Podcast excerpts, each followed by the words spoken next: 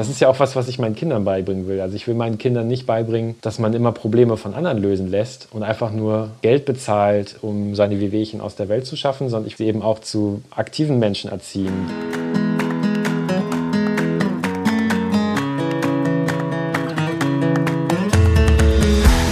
Moin, moin und herzlich willkommen zu Meine Mäuse, der Finanzpodcast für die Familie. Mein Name ist Nico von Finanzglück. Hallo und ich bin die Eva von Kinderleichte Finanzen. Heute haben Eva und ich uns mal ein äh, schönes Thema für euch ausgesucht. Es geht um Frugalismus. Das ist ja so der Modetrend in der, in der, ja, nicht nur Finanzblogger-Szene, aber auch weit darüber hinaus in den letzten Jahren.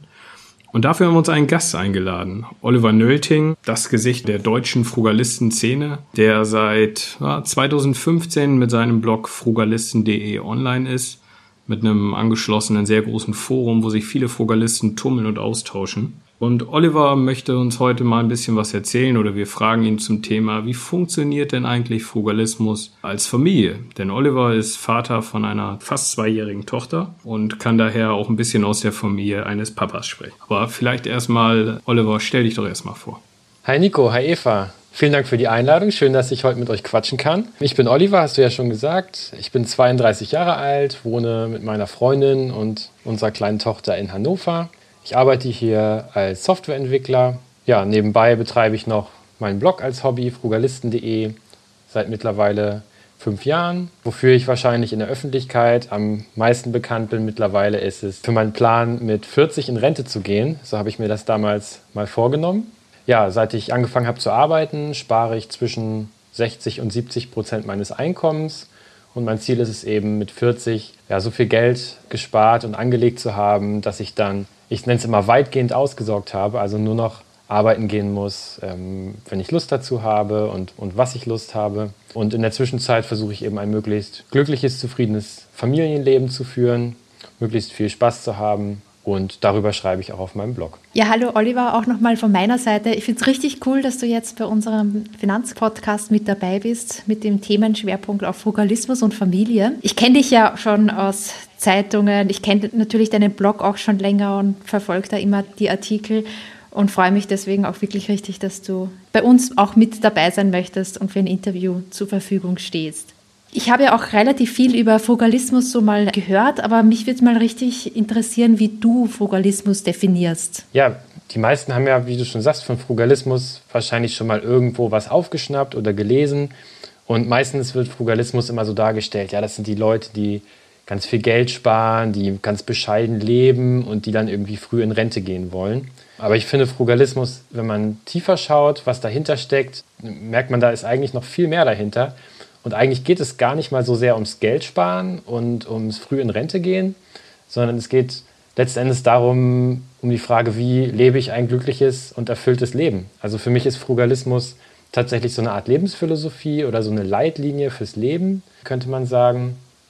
Und äh, Nico, ich weiß noch, du hast damals auf deinem Blog auch mal einen Artikel geschrieben über Frugalismus wo du selber festgestellt hast, obwohl du nach außen hin gar nicht so frugalistisch lebst oder dir so frugalistisch vorkommst. Ne, du hast ja ein Haus und eine Familie und eigentlich, äh, wenn man so an Frugalisten denkt, denkt man eher an Leute, die in einer kleinen Wohnung wohnen und möglichst wenig Geld ausgeben.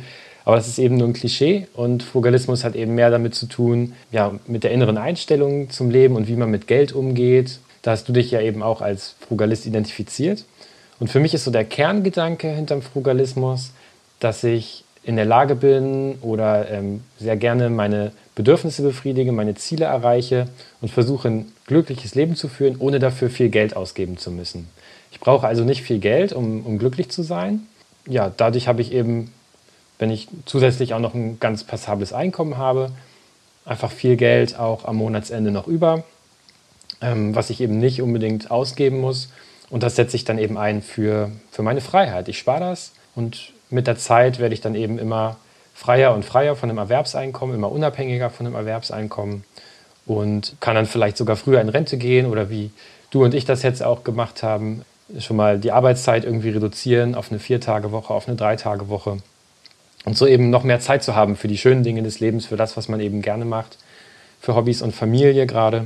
Das heißt, diese finanzielle Freiheit und dass man Geld spart, ist eigentlich mehr so ein Nebeneffekt finde ich, von einem bewussten Lebensstil, vom bewussten Geld ausgeben, vom Lernen auch sein Lebensglück herzustellen, ohne viel Geld ausgeben zu müssen. Und das ist eigentlich so der Kern hinter Frugalismus. Wenn du also sagst, ähm, oder wenn ihr sagt, ich weiß, wie ich, wie ich ein glückliches Leben führe und ich brauche dafür kaum Geld, oder nicht unbedingt viel Geld äh, ausgeben, dann seid ihr schon sehr nah an, in Richtung Frugalismus dran. Das ist ja jetzt ein paar Jahre her, dass ich da auch über Frugalismus geschrieben hatte. Ich habe mich ja tatsächlich nie als Frugalist gesehen, aber der Aufhänger war dann äh, eine Interviewanfrage von der Welt, wo sie halt mit mir als Frugalisten sprechen wollten.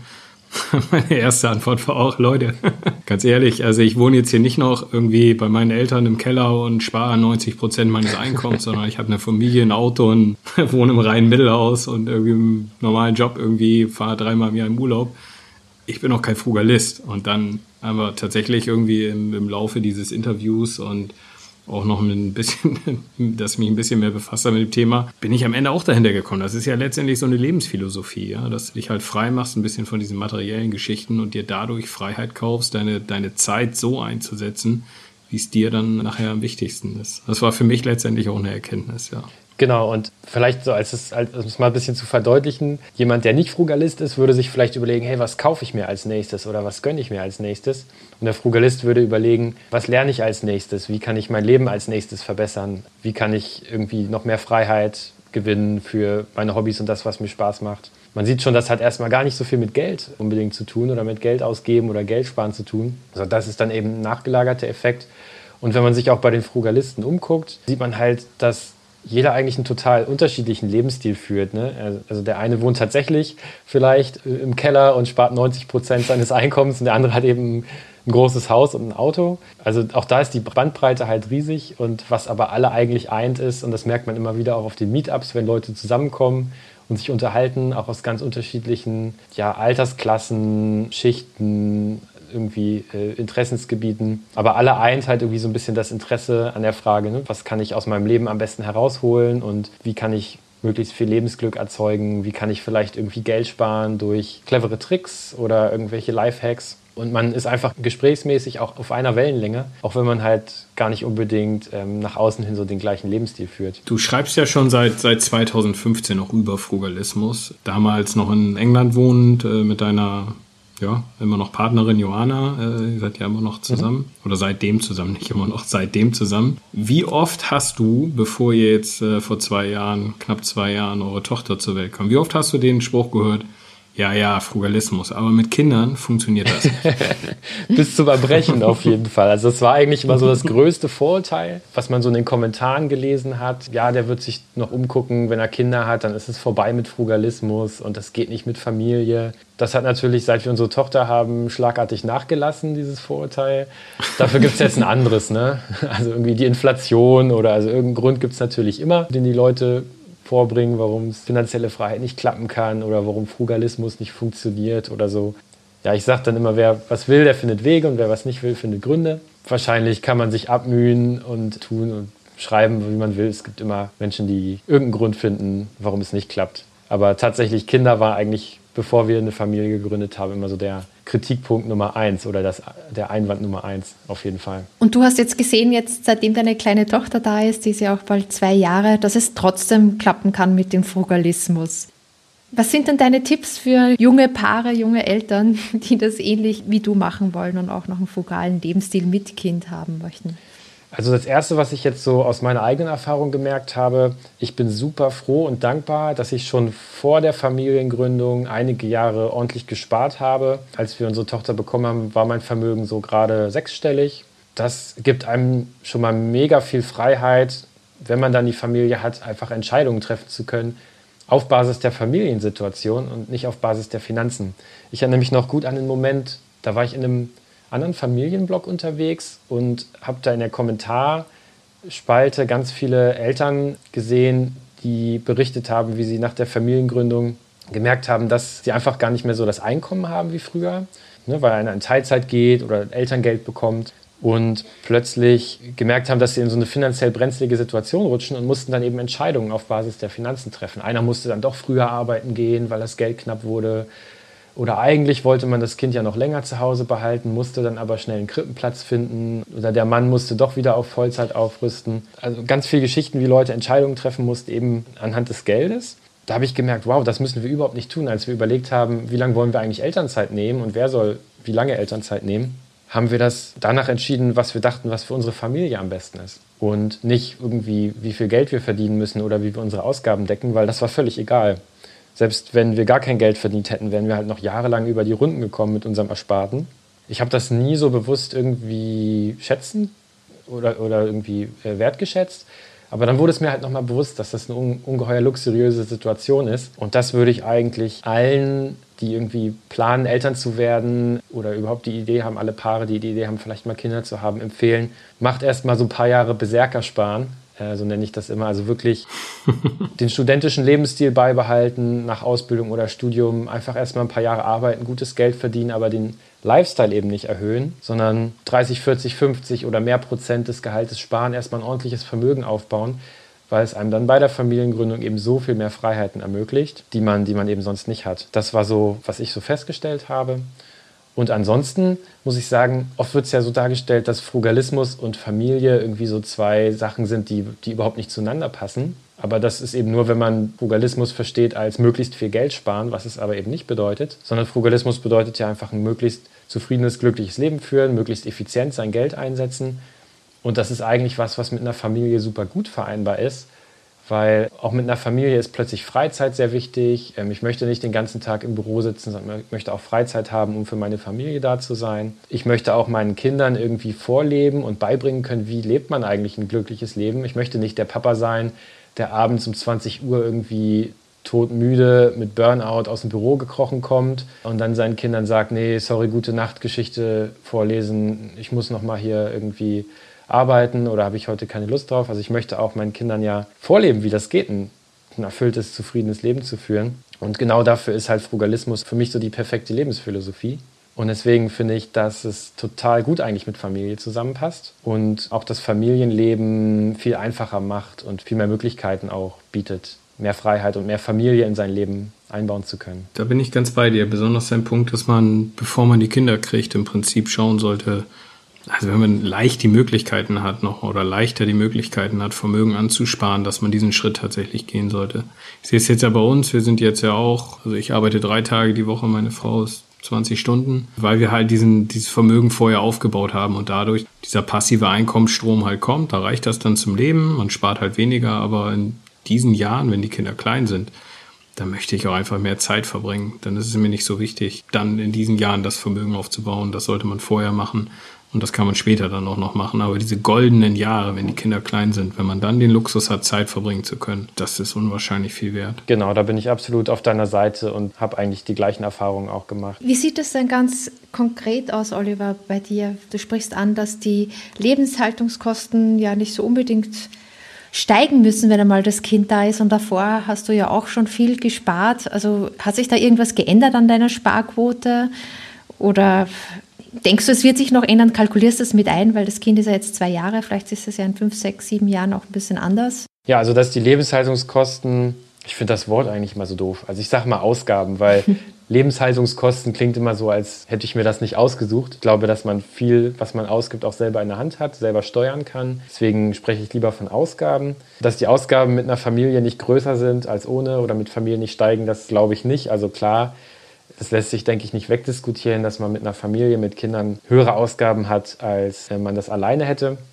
Man hat ja einfach noch ein paar zusätzliche Köpfe, die wollen auch irgendwas zu essen haben. Äh, man muss Kita-Gebühren bezahlen. Ne? Wenn man einen Ausflug macht später, wenn die Kinder größer sind und irgendwo Eintrittsgeld mal bezahlt dann, oder einen Urlaub macht, dann wird es mit mehr Köpfen natürlich auch immer teurer. Also ich glaube, es lässt sich nicht wegdiskutieren, dass Kinder auch Geld kosten und auch höhere Ausgaben erfordern. Aber es bedeutet dann eben, wenn man vorher schon wusste, wie man eben mit wenig Geld oder mit verhältnismäßig geringen Ausgaben ein erfülltes Leben und gut über die Runden kommt, dann kann man das mit Kindern eben auch machen.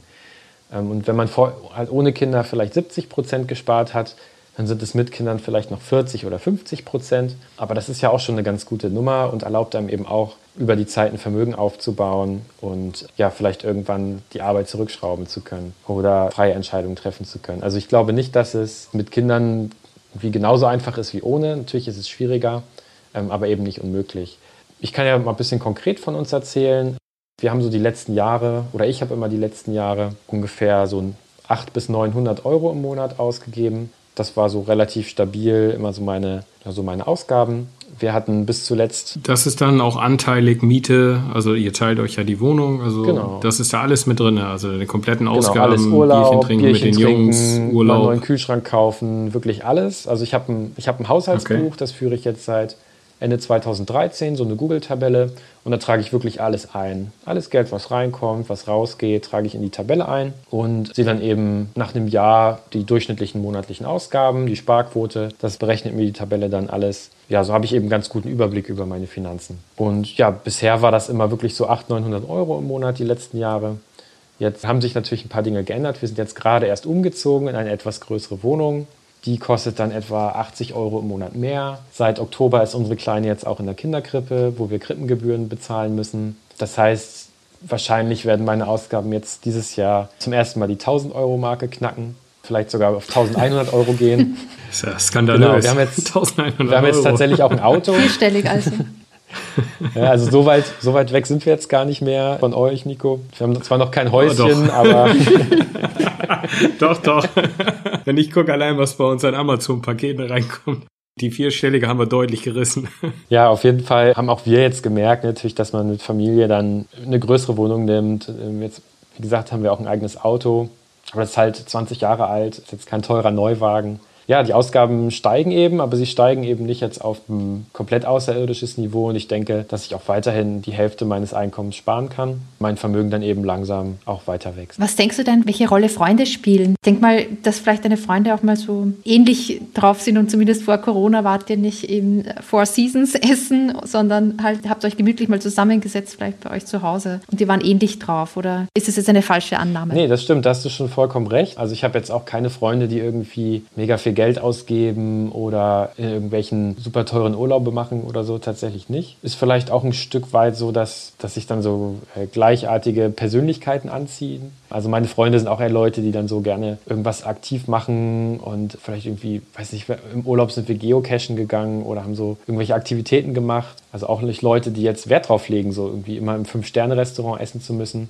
Klar, wir sind auch mal schick essen gegangen oder haben irgendwie ein bisschen mehr Geld auch im Urlaub ausgegeben, aber ist dann auch ein Luxus, den man dann eben auch zu schätzen weiß und den man eben auch nicht jedes Wochenende macht, sondern der dann eben auch was Besonderes bleibt. Aber es stimmt schon, ja, auch in meinem sozialen Umfeld gibt es jetzt nicht unbedingt Leute, die vom Lebensstil her irgendwie ganz in einer anderen Liga spielen. Und ich finde das absolut faszinierend, weil, also ich meine, wir haben uns ja oft auch schon persönlich getroffen ähm, oder ich hatte euch ja mal schon mal bei mir zu Hause, ihr seid ja beides so, so lebensbejahende Typen, die aber auch das Leben voll mitnehmen. Ja? Ihr macht ja auch euren Segelturn als Urlaub, ihr fahrt mit dem Auto Freunde besuchen, ihr wohnt in einer schönen Wohnung. Also es ist ja nichts offensichtlich erstmal, wo ihr anders wärt als andere. Äh, nur, dass ihr dabei unglaublich wenig Geld ausgebt. Also das finde ich schon beeindruckend. Genau, also ich glaube, von außen würde man es auch gar nicht so vermuten, dass wir so viel Geld sparen oder von so, von so niedrigen Ausgaben leben, ne, weil wir eben eigentlich alles machen, wo wir denken, das fügt unserem Leben was Positives hinzu. Da erleben wir was Schönes, da lernen wir was bei. Du hast ja gerade schon das Segeln angesprochen. Vor zwei Jahren äh, hat meine Freundin und ihr Papa, die haben zusammen einen Segelschein gemacht und dann sind wir eben zusammen als Familie. Unsere Kleine war damals drei Monate alt sind wir auf so einen zweiwöchigen Ausbildungsturn gegangen auf der Ostsee und sind da jeden Tag segeln gewesen, irgendwie mit einem kleinen Baby an Bord. Das war ein ziemliches Abenteuer und hat auch viel Geld gekostet. Ich glaube allein so 1000 Euro für die Bootcharter und die Segellehrer pro Person. Aber es war halt ein cooles Abenteuer. Ich hatte vorher nie irgendwie was mit Segeln am Hut und jetzt plötzlich weiß ich irgendwie, wie man segelt und kenne die ganzen Begriffe und kenne die Seemannsknoten und so. Und habe da richtig viel was gelernt und mich auch weiterentwickelt persönlich. Und es hat auch einfach total viel Spaß gemacht und war ein cooles Abenteuer. Auch ein schöner Familienurlaub, so als Familie einfach Zeit auf so einem kleinen Boot zu verbringen, auf dem Wasser. So, das ist schon einfach total cool und hat sehr viele schöne Erinnerungen hervorgebracht. Und da gebe ich dann auch gerne Geld aus. Wenn es jetzt aber irgendwie 1000 Euro wären für so einen Strandurlaub, wo ich wirklich nur eine Woche irgendwo in der Sonne rumliege und nichts tue, da hätte ich dann schon eher ein bisschen Skrupel, das Geld auszugeben ähm, weil das dann eben nur so ja, passiver Konsum wäre für mich oder ähm, einfach nur so ja, passives Herumliegen und ich mache dann lieber Sachen, wo ich irgendwie aktiv sein kann, wo ich was bei lerne. Also letztendlich, wenn man es wenn mal ganz einfach runterbricht, Fokalismus, ich meine, das ist natürlich deutlich komplexer, aber, aber ein Kernelement ist ja, dass du Konsum gegen Zeit tauscht. Ja, also du gibst weniger Geld aus für, für teure Sachen. Das ermöglicht dir natürlich, dass du dann in deinem Fall arbeitest du, ich weiß gar nicht, ja, 24, 24 Stunden, Stunden, oder genau, so. 60 Prozent. Ja. Und hast halt dadurch mehr Zeit für deine Hobbys, deine Familie und, und für dich auch einfach für, für dein Side-Business, was du da auch betreibst. Hat sich seit der Geburt von eurer Tochter das Thema Zeit oder der Umgang mit Zeit, sich dein Blick darauf verändert? Ja, ein ganz wichtiger Punkt, wenn nicht sogar das, was ich so am allerstärksten gemerkt habe. Ich hatte immer so ein bisschen das Bild im Kopf, dass das Leben so eine Art, ja, wie so ein Tortendiagramm oder wie so ein Kuchen ist. Und jeder Aspekt, jeder Teilaspekt, alles, was mir wichtig ist, alle meine Prioritäten, sind so ein so ein kleines Kuchenstück davon. Also mein Leben setzt sich halt so aus verschiedenen Dingen zusammen. Meine Familie, meine Arbeit ist ein Kuchenstück, mein Hobby, äh, mein liebstes Hobby ist Skateboardfahren, wo ich sehr gerne viel Zeit bei verbringe. Das ist auf jeden Fall ein großes Kuchenstück. Und dann vielleicht noch alle Verpflichtungen, die man so hat. Ne? Irgendwie mein Blog zum Beispiel ist auch ein Kuchenstück. Also wenn man so schaut, hätte man so einen Kuchen aus ganz vielen Kuchenstücken und jedes Kuchenstück steht so für Zeit und auch Lebensenergie, die man einsetzt für diese Dinge. Nicht zu vergessen auch ein Kuchenstück für so Sport, persönliche auch einfach mal, äh, einfach mal zu chillen und ab, abzuschalten, also so ein bisschen Maintenance. Man kann ja nicht nur die ganze Zeit irgendwie bloggen und Skateboard fahren und für die Familie da sein, sondern braucht auch einfach mal ein bisschen Zeit für sich. Ich habe gemerkt, als ich angefangen habe zu arbeiten, hatte ich ja noch nicht so viele Verpflichtungen. Ich hatte noch keine Familie. Bin Vollzeit arbeiten gegangen, hatte zusätzlich auch noch einen sehr weiten Weg damals in England. Bin eine Stunde zur Arbeit gefahren, eine Stunde wieder zurück. Ich war also zehn Stunden am Tag weg. Und dieses Arbeitkuchenstück war plötzlich so ein Riesenteil der ganzen Torte und hat alle anderen Tortenstücke so mega an den Rand gedrückt. Also irgendwie der Blog, den musste ich irgendwie abends schreiben oder auf dem Weg zur Arbeit im Zug habe ich irgendwie die ersten Blogartikel geschrieben. Skateboard fahren konnte ich dann irgendwie nur noch am Wochenende. Meine Familie oder meine Freundin, mit der konnte ich dann auch nur am Wochenende was machen. Also alle anderen Sachen, die mir eigentlich Spaß gemacht hatten, wurden dann so an die Seite gequetscht. Und als wir dann zurückgekommen sind nach Deutschland, habe ich mal überlegt, was will ich jetzt ändern? Und hatte mir eben beschlossen, dieses Kuchenstück Arbeit wieder ein bisschen zu verkleinern um den anderen Dingen ein bisschen mehr Raum zu geben. Und bin dann eben auf Teilzeit gegangen, habe mich nebenbei noch selbstständig gemacht, dass ich ein bisschen flexibler arbeiten konnte. Ja, das war eigentlich ganz cool und für meine Hobbys und alles drumherum wieder mehr Zeit. Ja, und dann, als unsere Kleine kam, war plötzlich wieder so ein riesen Kuchenstück da, ne? Also das Familien-, äh. Und plötzlich waren alle anderen Sachen auch wieder so an den Rand gedrückt. Ähm, vielleicht sogar noch viel mehr als vorher durch den Vollzeitjob. Mittlerweile merke ich an allen Ecken und Enden eigentlich so diese zeitlichen Beschränkungen oder auch diese Energiebeschränkungen. Ne? Vielleicht habe ich abends um 10 dann nochmal Zeit, um irgendwie einen Blogartikel zu schreiben, aber irgendwie mein Kopf raucht und ich bin einfach platt vom Tag, vom Arbeiten, vom Babysitten und habe dann keinen Bock oder, oder schaffe es einfach nicht mehr, dann noch irgendwie großartig was zu recherchieren oder zu Papier zu bringen. Also ich merke einfach viel mehr, wie, wie Zeit und Energie plötzlich eine total endliche Ressource ist. Ähm, und es gar nicht irgendwie am Geld hängt, sondern wirklich nur an dieser, an dieser Zeit und dieser Lebensenergie. Was ich dann auch so früher als Student noch gemacht habe. Vielleicht ist es auch was, worauf du äh, zu sprechen kommen willst, dass man ja auch wenn man Geld spart, dann plötzlich so anfängt, so alle möglichen Sachen mal selber zu machen. Also wenn Dinge kaputt gehen, zu reparieren oder eben nicht was zu kaufen, sondern es irgendwie selber herzustellen oder zu recherchieren, wo kann ich es gebraucht finden. Da merke ich jetzt auch, dass ich oftmals für solche Dinge gar nicht so viel Zeit über habe oder wenn ich eben die Zeit einsetze, dass ich dann anderswo weniger Zeit übrig habe. Ne? Dann habe ich vielleicht weniger Zeit zu bloggen oder weniger Zeit, um in meine Selbstständigkeit zu investieren. Ja, also man hat viel mehr einfach wirklich diese zeitlichen Beschränkungen und das ist schon was, was ich sehr stark merke, auch auf jeden Fall. Du sprichst ja, Oliver, sehr viel über Sparen, Sparquote und ähm, ja, wie, wie die wichtig ist. Aber ich glaube, bei dir geht es ja jetzt nicht nur um Sparen, sondern auch ums Investieren von dem Gesparten. Habe ich dich da auch richtig ja, verstanden? Ja, klar, absolut, genau. Und wie investierst du gerade dein Geld? Ich mache das relativ einfach und versuche das auch möglichst so wissenschaftlich fundiert zu machen. Also ich habe ein ETF-Portfolio. Ich investiere rein passiv, habe so sechs verschiedene ETFs, so über verschiedene Assetklassen und geografische Regionen gestreut. Also ich habe drei Aktien-ETFs, Welt, Europa und äh, Emerging Markets und dann noch drei ETFs für Anleihen, für Rohstofffutures und für REITs, also für Immobilienaktien. Ja, das Investieren ist bei mir eigentlich relativ unaufwendig. Also das ist etwas, wo ich wirklich sehr, sehr wenig Zeit für aufwende. Alle paar Monate, wenn ich mal ein bisschen Geld angespart habe, wenn ich was über habe, dann schmeiße ich das einfach in mein Depot und das war es eigentlich schon und lasse es einfach wachsen und laufen. Da investiere ich tatsächlich sehr, sehr wenig Zeit rein. Du sparst also auch nicht für ein Eigenheim zum Beispiel und hast das jetzt nicht so im Plan? Nee, genau. Also Eigenheim ist für uns wirklich gar kein Thema aktuell. Ähm, wir sind ja auch gerade erst in eine neue Mietwohnung umgezogen und haben hier auch vor, länger zu bleiben. Äh, sind ja auch super zufrieden. Wir wohnen halt super zentral mitten in Hannover eigentlich. Also die U-Bahn fährt hier direkt auch vor unserer Tür ab. Und wir schätzen das schon sehr, dass wir hier in der Stadt eigentlich alles direkt in der Nähe haben. Ähm, ich kann die Kleine irgendwie zu Fuß zur Kita bringen. Ich habe die Skatehalle in der, in der Nähe, wo ich im Winter skaten kann. Man hat ganz viele Einkaufsmöglichkeiten, also Supermärkte. Jetzt so shoppen gehe ich ja nicht so gerne. Es gibt super viele Familien mit Kindern hier in unserer Ecke und wir wohnen auch fast direkt neben so einem riesen Waldstück. Also auch wenn es total zentral ist, haben wir hier einen, einen riesengroßen Wald, einen Stadtwald und da gibt es wirklich unglaubliche Mengen von Spielplätzen und Möglichkeiten, was mit Kindern zu machen. Ja, dieses Stadtleben, das Turbulente, das mögen wir eigentlich gerade ganz gerne. Ich denke mal, wir werden auch noch einige Jahre hier bleiben. Und um hier in der Ecke eine Immobilie zu kaufen, ja, da müsste ich schon noch einige Jahrzehnte Eigenkapital ansparen, um da überhaupt hinzukommen. Also ich glaube, unter einer halben Million geht hier halt auch wirklich gerade gar nichts mehr in Hannover. Und das ist für uns eigentlich auch gar kein Thema. Also fühlen uns auch super wohl hier in unserer Wohnung. Wir brauchen nicht viel Platz, wir brauchen keine 100, 200 Quadratmeter.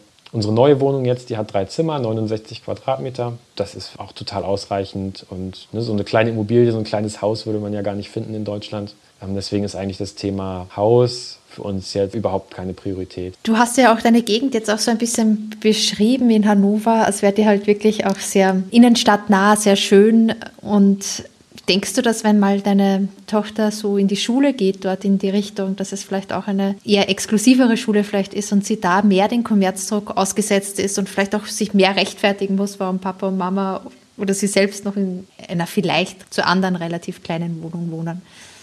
Ja, ich weiß nicht, ob jetzt in der Stadt so die Wohnungsgröße irgendwie so ein Statussymbol ist. Ich glaube eher nicht. Also es gibt auch viele andere Familien, die hier in kleineren Wohnungen wohnen. Ich habe das mal so mitbekommen, wenn man so sagt, wir wohnen hier auf 69 Quadratmeter mit Familie, dann die Leute, die auf dem Land wohnen, in so einem großen Haus, die gucken dann immer groß, aber die Menschen aus der Stadt, die juckt das eigentlich nicht, die kennen das. Also in der Stadt ist Wohnraum natürlich immer knapp und teuer und die Wohnungen sind tendenziell eher kleiner als auf dem Land wo man ein bisschen mehr Platz hat, wo es auch günstiger ist. Ne, wir leben ja nicht in einer Einzimmerwohnung irgendwie mit fünf Leuten, sondern haben auch drei Zimmer und äh, unsere Kleine wird später auch ein eigenes Kinderzimmer bekommen, wenn sie das möchte. Und das ist gar kein Problem.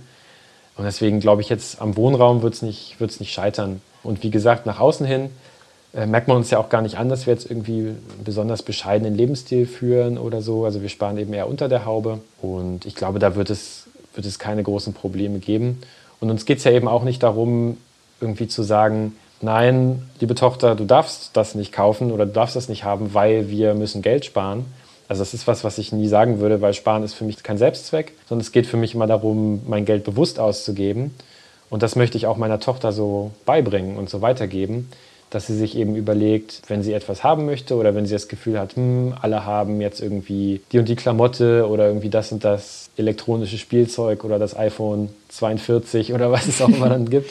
Äh, äh, das möchte ich auch haben, ähm, sie dann zu sensibilisieren, ob das etwas ist, was sie wirklich langfristig glücklich macht, ob das was ist, was ihrem Leben etwas Positives hinzufügt, sie auch zu sensibilisieren, dass auch Konsum und Dinge zu kaufen auch Effekte hat auf die Umwelt, ähm, dass auch ein iPhone hergestellt werden muss und vermutlich irgendwann weggeworfen wird. Und vielleicht sie auch dazu bringen, zu überlegen, was sind denn die Alternativen? Muss ich denn immer das Neueste haben? Kann ich vielleicht auch gebraucht kaufen? Ähm, ich habe es zum Beispiel als Jugendlicher auch gemacht oder mache es immer noch so. Ich trage auch größtenteils Markenkleidung. Ist vielleicht auch ein bisschen so ein Klischee vom Frugalisten, der irgendwie nur bei Kick kauft. Ähm, aber ich achte eben auch auf Qualität und will nicht nur das Billigste haben, sondern auch schöne Klamotten tragen. Ähm, aber ich kaufe dann eben gebraucht auf Kleiderkreise ähm, oder wir kaufen auch Elektronikgeräte bei eBay Kleinanzeigen, auch Markengeräte. Dann würde ich eben auch meinen Kindern versuchen beizubringen, guck mal, vielleicht kann es auch das gebrauchte iPhone, was schon drei Jahre alt ist, sein, was dir aber genau den gleichen Wert bringt, womit du auch mit deinen Freunden chatten kannst, schöne Fotos machen kannst. Vielleicht muss es eben nicht immer das Neueste sein. Und ich will sie einfach auch dahin erziehen, so wie ich das auch selber mache, dass sie eine bewusste Entscheidung trifft, über Alternativen nachdenkt, versucht auch kreative Lösungen zu finden, zu schauen, wie kann ich denn vielleicht ein iPhone bekommen. Vielleicht geht sie dann arbeiten, verdient sich selber Geld, kauft es sich davon. Ne? Dass sie eben nicht auf gut Deutsch gesagt alles geschenkt bekommt, ja, alles von den Eltern bezahlt bekommt, sondern sich eben auch selber Gedanken machen muss und eine gesunde Einstellung zum Geld entwickelt. Das ist, das ist das, was ich möchte. Und ich möchte nicht meinen Kindern irgendwie alles versagen und sagen, nee, das machen wir jetzt nicht, nur um eben Geld zu sparen. Das, das ist nicht meine Philosophie und nicht meine Einstellung. Die effektivste Erziehung ist ja sowieso, indem man als gutes Rollenbild vorangeht und, und selber es lebt. Äh, das macht ihr dann ja auf jeden Fall. Von daher äh, habe ich eigentlich auch keinen Zweifel, dass eine kleine Frugalistin in eurem Haushalt mit aufwächst. Wenn jetzt hier Hörerinnen und Hörer noch dabei sind, die jetzt sagen, okay, das klingt ja alles super interessant und ich würde auch gerne einfach weniger Ausgaben haben, Vermögen aufbauen, bin in einer ähnlichen Situation, vielleicht mit kleinen Kindern zu Hause oder sind welche auf dem Weg. Wo glaubst du denn, sind Hebel, wenn du dich mit anderen jungen Eltern vergleichst, wo man viel Geld sparen kann? Oder wo du sagst, das machen wir einfach anders wie die meisten und dadurch können wir halt auch mehr zur Seite legen?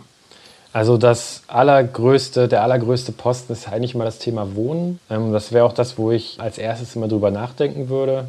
Wenn man sich halt anguckt, wo, gehen so, wo geht so das meiste Geld von einem typischen Familienhaushalt hin, ist ja meistens so die Miete oder die Kreditrate fürs Haus, ist immer so der, der dickste Posten. Mhm. Und das wäre immer so das allererste, wo ich ansetzen würde. Jetzt kommt es natürlich immer darauf an, in welcher Situation man steckt. Ähm, wenn man jetzt natürlich schon ein Haus hat, dann kann man jetzt ja nicht einfach umziehen oder wird das nicht einfach tun. Das heißt, es ist auch oft so ein bisschen das, was auch am schwierigsten zu optimieren ist, weil so ein Umzug ist ja auch nicht einfach gemacht, haben wir gerade am eigenen Leib erlebt. Aber ich kenne auch Familien, zum Beispiel habe ich einen Leser von mir, der hat damals in einer Vier-Zimmer-Wohnung gewohnt, auch mit einer kleinen Tochter. Und die sind dann später umgezogen. Normalerweise kennt man das ja so Familien, die sich dann vergrößern irgendwie mit Kind, die dann noch ein Zimmer mehr äh, mieten. Und die sind tatsächlich umgezogen in eine kleinere Wohnung, in eine Dreizimmerwohnung, auch nachdem sie eben die frugalistischen Ideen so kennengelernt haben und haben festgestellt, eigentlich reicht uns eine Dreizimmerwohnung vollkommen aus, um glückliches Familienleben zu führen. Und das gesparte Geld nutzen sie jetzt eben, um ja, weniger arbeiten zu müssen oder mehr sparen zu können. Und das fand ich schön. Einfach den Gedanken, so wie viel Wohnraum brauche ich denn eigentlich wirklich? Muss ich irgendwie, muss jedes Kind irgendwie 50 Quadratmeter Zimmer haben? Muss ein zweijähriges Kind unbedingt ein eigenes Kinderzimmer haben? Kann ich vielleicht einen Umzug in eine größere Wohnung auch noch länger hinauszögern? Auch bei uns war es jetzt keine Entscheidung, weil wir unbedingt mehr Wohnraum brauchten, sondern einfach, weil im Haus eine Wohnung frei geworden ist. Und wäre das nicht passiert, wären wir auch gar nicht umgezogen. Dann wären wir in unserer alten Wohnung noch ein paar Jahre geblieben. Die hatte nur zwei Zimmer und 46 Quadratmeter, aber ähm, hat uns eben vollkommen ausgereicht, auch als dreiköpfige Familie. Oft braucht man eben gar nicht so viel Wohnraum, wie man denkt oder wie die Nachbarn haben oder wie die Arbeitskollegen haben. Ich habe neulich mal in so einer Statistik geschaut. Beim Spiegel gab es irgendwie so einen, so einen kleinen Rechner, wo man eingeben konnte, wie viel Wohnraum man selber hat. Und dann konnte man sich so einordnen im Vergleich zu Familien mit Kindern oder Leuten aus der gleichen Gegend. Wo steht man denn eigentlich so Wohnraum, wohnflächenmäßig pro Person? Und wir waren da immer so in den unteren 10, 20 Prozent, so egal bei welcher Vergleichsgruppe. Also irgendwie 80 Prozent der Leute oder 90 Prozent der Leute hatten mehr Wohnfläche pro Kopf als wir. Und das ist halt schon ein enormer Sparhebel wenn man jetzt eben sagt, ich habe schon ein Haus, ich kann jetzt nicht unbedingt umziehen, dann gibt es immer noch mehr Möglichkeiten, wie man trotzdem Geld sparen kann. Vielleicht kann man ein Zimmer untervermieten. Freunde von mir haben das jetzt gemacht, die haben zwar keine Kinder, aber die haben eigentlich das größte Zimmer in ihrer, in ihrer Wohnung einfach an einen Kumpel vermietet und haben jetzt so eine kleine WG aufgemacht, schon seit ein paar Jahren und ähm, haben da auch Spaß und es ist ganz cool und bringt immer noch mal irgendwie ein bisschen mehr Leben in die Bude und irgendwie ein bisschen mehr äh, soziales Leben eben äh, in den Alltag und es ist eigentlich eine Win-Win-Situation. Also die zahlen dadurch eben weniger Miete und haben irgendwie noch Freunde immer um sich rum. Genau darum geht es eigentlich, einfach mal out of the box zu denken und zu überlegen, was kann ich in meiner Lebenssituation machen, um gleichzeitig Geld zu sparen und eigentlich vielleicht sogar noch meine Lebensqualität zu verbessern. Also es geht nicht darum, sich zu beschränken und nachher unglücklich zu sein, sondern immer so diese Möglichkeiten zu entdecken, wie kann ich gleichzeitig sparen und noch besser leben. Und für den einen bedeutet das eben, dass er eine kleinere Wohnung vielleicht umzieht. Für den anderen bedeutet dass er vielleicht ein Zimmer untervermietet oder ein Arbeitszimmer draus macht, was er zumindest von der Steuer absetzen kann. Äh, der andere bleibt vielleicht einfach da, wo er ist. Der nächste verkauft sein Haus und äh, zieht in ein Tiny House oder kauft sich ein Hausboot. Also es gibt so viele Millionen von Möglichkeiten. Es geht eigentlich darum, alles mal durchzudenken und nichts von vornherein auszuschließen und herauszufinden, was, was kann ich machen um eben äh, ja, mehr Lebensglück pro Euro irgendwie rauszuholen und mehr Geld zu sparen. Ja, da vielleicht auch nochmal der Hinweis, also ich bin vorhin auch mal ein bisschen in deinem Forum darum gebrowst, wo sich da diese ganzen Frugalisten treffen und austauschen. Das ist ja schon cool. Also da kann man ja auch jegliche Frage einfach mal reinstellen oder sich mal angucken, worüber sich die anderen unterhalten. Ähm, also Ideen gibt es da genug. Das stimmt, auf jeden Fall. Und so wie man dann vielleicht mit der Wohnung äh, sich überlegt hat, was kann ich machen, um die Ausgaben möglichst effizient zu gestalten, kann man das halt für andere Lebensbereiche auch machen. Wie sieht es mit dem Auto aus? Kann ich vielleicht Carsharing nutzen? Kann ich mir mein Auto mit dem Nachbarn teilen oder mit den Schwiegereltern? Welches Automodell kaufe ich mir am besten, das irgendwie über die Lebensdauer am sparsamsten ist, dass man da wissen, was berechnet? Vielleicht hat man irgendwie eine, ist man ein bisschen handwerklich begabt und lernt ein bisschen selber am Auto rumzuschrauben. Muss ja nichts Großes sein, aber wenn ich schon mal einen Ölwechsel selber machen kann, dann muss ich das beim nächsten Mal nicht in der Werkstatt machen und kann gleichzeitig auch noch meinem Nachbarn anbieten, dass ich das für schmales Geld für ihn auch mache. Ne? Also dadurch, wenn ich eben neue Fähigkeiten lerne, versuche nicht immer Geld auf das Problem zu werfen, sondern irgendwie clevere Ideen zu finden, Dinge selber zu machen, kann ich eben viel Geld sparen baue gleichzeitig immer noch neue Fähigkeiten auf. Der Nachteil ist natürlich, es kostet Zeit und es ist auch anstrengender. Wenn ich Auto mein, einfach mein Auto in die Werkstatt fahre und sage, hier, Jungs, macht mal, das ist natürlich bequemer. Aber ich bin auch davon überzeugt, dass Bequemlichkeit nicht der Schlüssel zu einem, zu einem erfolgreichen und glücklichen Leben ist, sondern gerade das, wo man eben Neues lernt und wo man Blut, Schweiß und Tränen investieren muss, um zum Ziel zu kommen das sind dann immer die Sachen, wo man hinterher sagt, wow, geil, das war wirklich fett, ich habe mich weiterentwickelt und was Neues gelernt. Das ist ja auch was, was ich meinen Kindern beibringen will. Also ich will meinen Kindern nicht beibringen, dass man immer Probleme von anderen lösen lässt und einfach nur Geld bezahlt, um seine Wehwehchen aus der Welt zu schaffen, sondern ich will eben auch zu aktiven Menschen erziehen, die selber irgendwie Verantwortung für ihr Leben übernehmen und auch lernen, Dinge eben selber in die Hand zu nehmen, sich auch mal weiterzuentwickeln, weiterzubilden, wenn sie irgendwo ein Problem haben oder nicht weiterkommen, verschiedene Lösungen sich zu überlegen und äh, sich irgendwo einzulesen in ein Thema oder so. Das sind ja auch alles Werte, die ich meiner Familie, meinen Kindern weitergeben will. Und von daher passt auch eben Frugalismus und genau dieser frugalistische Gedanke auch total gut, finde ich, zum Familienleben. Oliver, ich finde das eigentlich einen wunderschönen Schlusssatz, wenn ich das so sagen darf. Oder Nico, hast du noch einen und denkst, okay, ich wollte dir aber unbedingt noch eine Frage stellen? Nee, ich habe es auch gerade gedacht. Also ähm, mhm. man, man, überlegt sich ja vorher immer Fragen und hofft dann, was irgendwie da ein ja. bisschen bei rauskommt. Aber also heute konnte ich selber auch ganz viel mitnehmen. Ja. Ganz beeindruckend, wie du das auch durchziehst jetzt mit, mit deiner kleinen Tochter als Familie. Also es ist für mich das beste Beispiel, dass Frugalismus nicht trotz Kind funktioniert, sondern auch gerade mit Kind funktioniert, weil es einfach nochmal eine andere Bedeutung bekommt, dass man diesen frugalistischen Lebensstil auch tatsächlich weitergibt. Und Nachhaltigkeit, hast du vorhin angesprochen, spielt da rein. Minimalismus findet sich im Frugalismus wieder. Es bietet einfach un ungemein viel, äh, ums, ums Leben wertvoller zu machen. Da bin ich total bei dir und ich merke halt jetzt auch mit dem Gespräch mit dir, Oliver, dass du auch wahnsinnig entspannt bist. Das, das ist eigentlich ein sehr schöner Lebensstil, den man auch gerne nachverfolgen möchte. Man sieht ja schon wirklich an dir, dass das richtig gut funktionieren kann. Und das tut, glaube ich, Familien sehr gut. Ein bisschen ein langsameres Leben in manchen Dingen, aber auch ein Leben, wo man viel Neues lernt.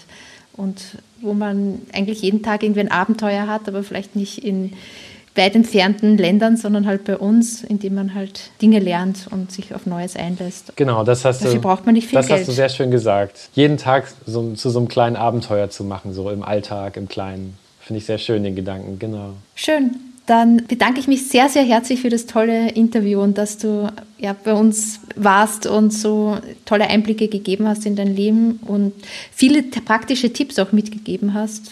Ich fand es richtig toll. Danke. Ja, vielen Dank auch. Vielen Dank, Oliver. Danke für die Einladung. Alles klar. Mach's gut. Ciao. Ciao. Bis dann. Ich hoffe, dir hat die Podcast-Folge von Meine Mäuse, der Finanzpodcast für die Familie, gefallen. Wenn ja, zögere nicht, mit einer Freundin, mit einem Bekannten, mit einem Freund darüber zu sprechen. Finanzielle Bildung ist so wichtig für alle. Wenn du iTunes hast, freuen wir uns immer über eine positive Bewertung. Damit ist der Podcast noch einfacher auffindbar. Alle Links zu den besprochenen Themen und auch zu unseren Blogartikeln findest du in den Show Notes. Vielen Dank, dass du zugehört hast.